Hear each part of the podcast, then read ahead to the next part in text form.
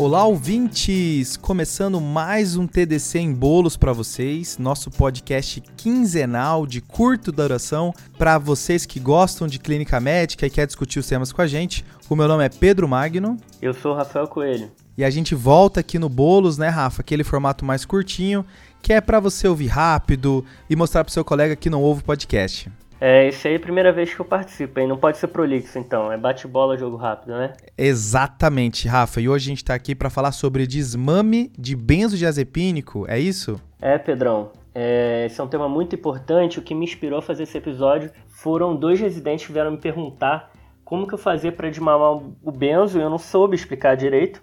É, eu tô Barroso... aqui para te perguntar. Eu quero saber isso. o Gabriel Barroso é Tamara Tavares. Tamara Tavares é o nome de artista, né? Exato. Aí, sabe aquele Miguel, ah, estude e depois a gente discute? Tá Mais bem, tá assim. bem. Rafa, entrando já no episódio, isso é um problema de verdade? A gente precisa saber sobre isso? Cara, para você ter noção de como é comum a gente ver pacientes usando benzo, tem estudo brasileiro dizendo que 7% das pessoas usam benzodiazepínico aqui no Brasil. 7%? 7%. Cara. Beleza, deve perder só pro omeprazolzinho, né? Com certeza. O omeprazol também é droga de desprescrição, né? Mas a gente vai deixar para outro episódio. Boa, com certeza. Mas assim, se a gente está falando de desmame de benzo e é uma droga tão comum, quer dizer que a gente precisa desmamar de todo mundo que está usando? Aí depende, Pedrão. Primeiro passo é definir o motivo do uso de benzodiazepínico. Certo. Basicamente são dois lados. O paciente usa para dormir ou o paciente usa por um outro motivo? Tá. E aí, por outro motivo, eu quero dizer, será que tem ansiedade, depressão? Ou então teve algum quadro de convulsão, em algum momento da vida começou a usar e aí iniciaram, ele continuou usando? Primeiro, a gente precisa controlar as doenças e depois a gente tira o benzo nesses pacientes que usam por outros motivos.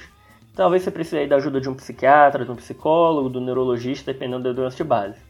Mas uma, um dado legal é que a chance de um paciente que usa benzo ter ansiedade e depressão é, chega a cinco vezes mais do que quem não usa. Então é um sinal de alerta. Se o paciente usa benzodiazepínico, sinal de alerta, porque se você suspender, talvez você possa desmascarar um diagnóstico de ansiedade, depressão, e nesses casos você vai precisar controlar a doença para depois tirar o remédio. Então, mesmo se o paciente não estiver usando por um motivo claro, o desmame tem que ficar atento porque pode descobrir alguma coisa, né? Isso aí, cara. Tá, mas vamos imaginar que a gente está no OBS e o paciente fala que está usando para dormir. Não tem nenhum outro motivo importante como você mencionou. Então, Pedrão, se esse paciente usa para insônia, a gente vai oferecer a desprescrição. Para idoso, sempre, independente de quanto tempo usa. Para adultos, né, que não são idosos, a gente oferece se estiver usando de uma maneira mais crônica. O que a literatura diz é mais do que um mês. Aquele que usa de duas semanas a um mês, a gente vai individualizar e nem sempre vai precisar desprescrever naquele momento, tá? Eu já adianto aqui que o desmame é algo lento, então o paciente que a gente está comentando aqui é aquele que chega no ambulatório usando benzodiazepínico. Eu não estou falando do paciente que interna usando benzodiazepínico há muito tempo, porque na internação a gente não faz esse desmame, porque é algo que é devagar. Entendi, Rafa. Se for por insônia, a gente sempre tenta tirar, principalmente no idoso. Se for por outro motivo, a doença tem que estar tá controlada. Se tiver especialista na jogada, vê a opinião dele. Mas eu quero saber, eu quero entender o porquê. Porque a gente sabe que benzo faz mal, mas como? Qual é o malefício? Existem diversos malefícios que o benzodiazepínico faz, mas eu vou começar aqui pela dependência que ele causa. Certo. Eu comentei que em um curto prazo de duas a quatro semanas, num cara que não é idoso, até é seguro fazer. Isso é o que a literatura diz. Mas olha só, é, dos pacientes que usam por mais de um mês benzodiazepínico, metade fica dependente. E além disso, é muito comum a dependência sem a tolerância, ou seja, o paciente fica dependente, mesmo usando doses baixas, sem aquela necessidade de ficar aumentando a dose. Então isso pode enganar quem está olhando de fora. Certo. E além da dependência, que mais que tem? Aí os malefícios eles ficam mais escancarados na população idosa, Pedrão. Tá. Que ela é mais sensível aos efeitos. Os idosos têm maior comprometimento psicomotor e alteração do equilíbrio. Isso tudo faz com que o idoso que usa benzodiazepínico tenha maior risco de quedas, fraturas e problemas cognitivos. Só para te dar um dado, o risco de queda em idosos com mais de 85 anos aumenta em até 4 vezes. É estimado Caraca. que 10% de todas as fraturas de quadril são precipitadas pelo uso do benzodiazepínico. Cara, é um número muito alto. 10%, meu Deus. beleza. Me, me convenceu a tirar. É, cara, mas tem mais coisa. Sobre o comprometimento cognitivo, perda de memória, dificuldade de aprendizado, diminuição da atenção, não é comprovado causalidade entre benzodiazepínico e desenvolvimento de demência, tá? Esse é um assunto muito debatido. Tá. Mas esse, esse combo aí de comprometimento locomotor e cognitivo vai levar a mais acidentes. E aí não é só cair em casa, é acidente de veículos, isso tudo faz com que a mortalidade nos pacientes que usam o benzodiazepínico seja maior do que quem não usa. Tá, então dependência, queda, comprometimento cognitivo e overdose. Esse risco é baixo, Pedrão, mas aumenta muito se for em combinação com outras drogas, como os opioides. E todos esses malefícios, Rafa, independe do, do benzodiazepínico? Tem alguma diferença entre eles que é importante mencionar? Pedrão, existe um mito de que o benzodiazepínico de curta duração, o lorazepam, assim, tem duas horas de meia-vida. Seria tranquilo que o paciente tomaria ali à noite, não teria os efeitos durante o dia, mas eles precisam ser evitados também. O uso de benzodiazepínico de curta duração, por exemplo, não diminui o risco de queda. E ainda existe uma evidência que é fraca, mas assim, existe uma evidência de que o lorazepam causa mais dependência do que os outros. Tá? E aqui eu queria dar uma informação muito importante. Zolpidem é um agonista benzodiazepínico. As drogas que começam com Z, que são primas do Zolpidem, também.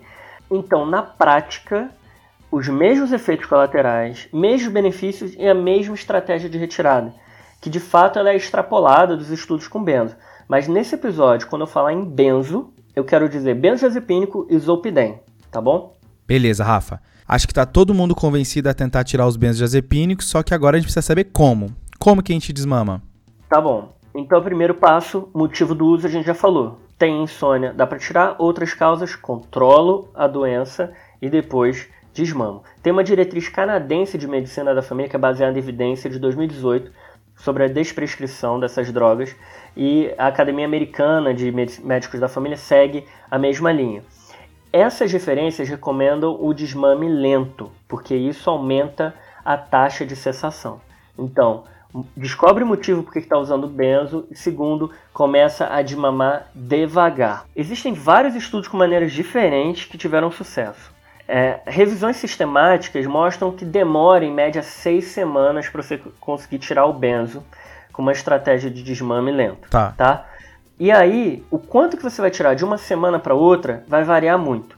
Mas, olhando as diretrizes, artigos importantes, na maioria das vezes reduz entre 25 a 50% da dose a cada uma a duas semanas. Beleza. Então, vou dar um exemplo. Você tem 2mg de clonazepam. 25% é meio miligrama. Aí então vai para 1,5 miligrama. Isso. E aí se você descer 1,5 para 1, dá 33% essa redução. Entendi. Então tem que estar sempre entre 25 e 50%. Quando chegar ali no finalzinho da dose, algumas referências, como a Academia Americana de Médico da Família, fala para você ir adicionando dias livres, porque você não consegue mais cortar o comprimido em tamanhos tão pequenos, né? Beleza. Então, progressivamente, você vai dia sim, dia não e vai diminuindo. Uma outra coisa que você pode fazer é você ver o dia zero, seis semanas depois ele vai ter que estar sem o remédio. E aí você divide, você já calcula todas as semanas quanto que vai retirando, respeitando esse limite de 25 a 50%. E é muito importante que você faça um plano claro de desprescrição. Os pacientes eles relatam maior facilidade de suspender o benzodiazepínico, tendo um plano e sabendo o que esperar. Então é um esquema fixo de retirada. Então você vai deixar tudo anotado. Uma semana você vai tomar tanto, na semana seguinte vai descer para tanto. A gente vai ver se está com efeito colateral ou não. Se não tiver, vai descer para mais um pouco e aí por aí vai até tirar. Rafa, acho que deu para entender que você vai tentando tirar aos pouquinhos e o que freia essa redução vai ser o aparecimento de sintomas de abstinência, né? Mais ou menos, cara. É, é, legal dizer que os sintomas de abstinência, quando presentes, que assim, eles nem sempre aparecem, eles duram dias ou até um mês, não mais do que isso. Existe até revisão sistemática que não viu diferença assim, nos scores de sintomas entre quem parou e quem não parou. É claro que assim, se a retirada for abrupta, os sintomas de abstinência são mais graves. Só que a dependência psicológica ela é responsável por mais da metade das recaídas e não os sintomas de abstinência.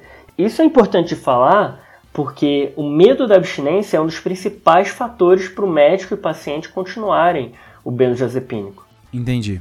E aí eu acho que dá para falar assim, olha, nos primeiros meses você pode ter mais sintomas do que se você continuasse o remédio, mas passando os primeiros meses você não vai ter mais esses sintomas e vai ganhar os benefícios de ter parado o remédio. E aí, quais que são esses sintomas e quando que eles aparecem? A abstinência costuma aparecer algum sintoma quando você tirou pelo menos um quarto assim, da dose usual, 25%. E o tempo até o início dos sintomas vai depender da meia-vida do benzodiazepínico. Tá? Eu vou botar dois extremos, diazepam ali 5 a 10 dias para começar a ter sintomas, lorazepam um dia ali, dois, alprazolam, bromazepam, clonazepam, dois a três dias, tá? E o que seria os sintomas de abstinência, Rafa? A forma mais leve de abstinência é o paciente voltar a ter um sintoma que estava sendo tratado, né? Então, assim, voltou a ter insônia. Mas o paciente também pode ter tensão muscular, fraqueza, sudorese, ansiedade, irritabilidade. De prova, tem alguns característicos, mas que não são comuns, que são as alterações da percepção, fotofobia, hiperacusia, disestesia. E convulsão, que é o que dá medo, é muito raro e só quando o paciente tira abruptamente doses muito altas, tá? Mas a gente tem que tomar cuidado em quem tem história de epilepsia. Rafa, mas vamos imaginar um paciente que não está conseguindo desmamar. Ele fala que está piorando, está com dificuldade de dormir. O que mais que a gente pode fazer? Cara, a terapia cognitivo-comportamental ela ajuda bastante, tá? Mas a gente tem que pensar que qualquer estratégia de desprescrição é melhor do que o paciente tentar parar sozinho, tá? Tem estudos que têm taxa de sucesso de 60%, 80% envolvendo esse desmame lento, a orientação dos riscos e benefícios, conscientização do paciente, motivação do paciente, tá? E uma coisa legal que eu achei é que assim, se tem outro médico que prescreveu esse benzodiazepina, o que, que eu faço? Tem uma meta-análise que mostrou que a cartinha sugerindo a desprescrição dobra a chance do paciente parar com NNT de 12. Então, assim, você manda 12 cartinhas para 12 pacientes diferentes, uma delas vai funcionar para ele parar. E tem remédio, Rafa, que pode ajudar a gente a tirar esse benzodiazepínico? Não tem remédio que facilite o desmame, tá? Tem aquela história de que se tiver uma comorbidade, ansiedade, depressão, Talvez ali entre um remédio para tratar a comorbidade, para controlar a doença e depois você desmamar, ok, mas não um remédio específico para desprescrição. Tem alguns lugares na literatura que falam de medicamentos para diminuir os sintomas de abstinência, como por exemplo a carbamazepina. Mas é, isso também não é um consenso, você não acha em todas as referências isso. Até porque a chance de ter abstinência de verdade é baixa, né? Se você faz esse desmame lento, né? é baixa, cara. E uma dica que a gente encontra muito dos autores é o seguinte: não demore mais do que dois meses para retirar. Porque senão o problema do paciente deixa de ser o uso do benzodiazepínico, mas sim o fato dele não estar tá conseguindo desmamar, essa que vira a doença dele. E aí, para não acontecer isso, você não pode demorar tanto para retirar. Então, aquela ideia, 4 a 6 semanas. Show, Rafa. Acho que deu para ter uma ideia geral aí de como a gente faz esse desmame do benzodiazepínico.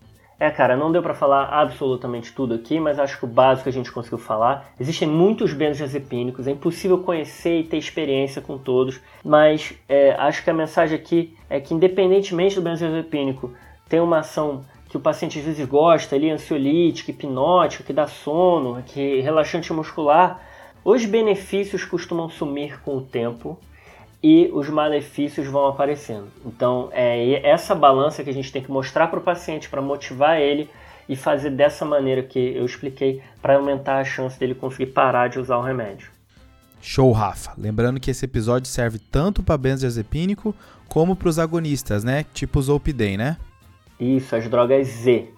Show! E a gente fica por aqui no nosso TDC em Bolos. Lembrar de compartilhar com seus colegas, lembrar com pessoas que ainda não ouvem o TDC, ou pessoas que podem se beneficiar de ouvir um pouco sobre o desmame de benzodiazepínico e seguir a gente lá nas nossas redes sociais, arroba Tadclinicagem. Top, segue lá. Valeu, Pedrão. Falou, falou, falou, falou. falou. Esse podcast tem como objetivo educação médica. Não utilize como recomendação. Para isso, procure o seu médico.